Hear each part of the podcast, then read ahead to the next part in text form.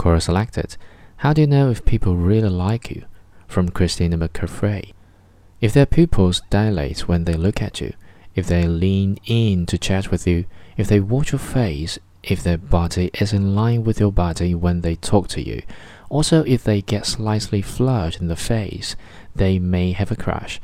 This is how I know if you are appealing with an individual person. For a group of people, like when you are presenting something or giving a speech, it is the nod, the attention, and leaning in. Strangely, I have found that when I stop caring if people will like me, then they're more likely to like me.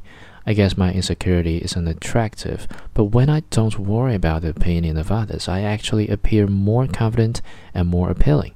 Where the hell that is.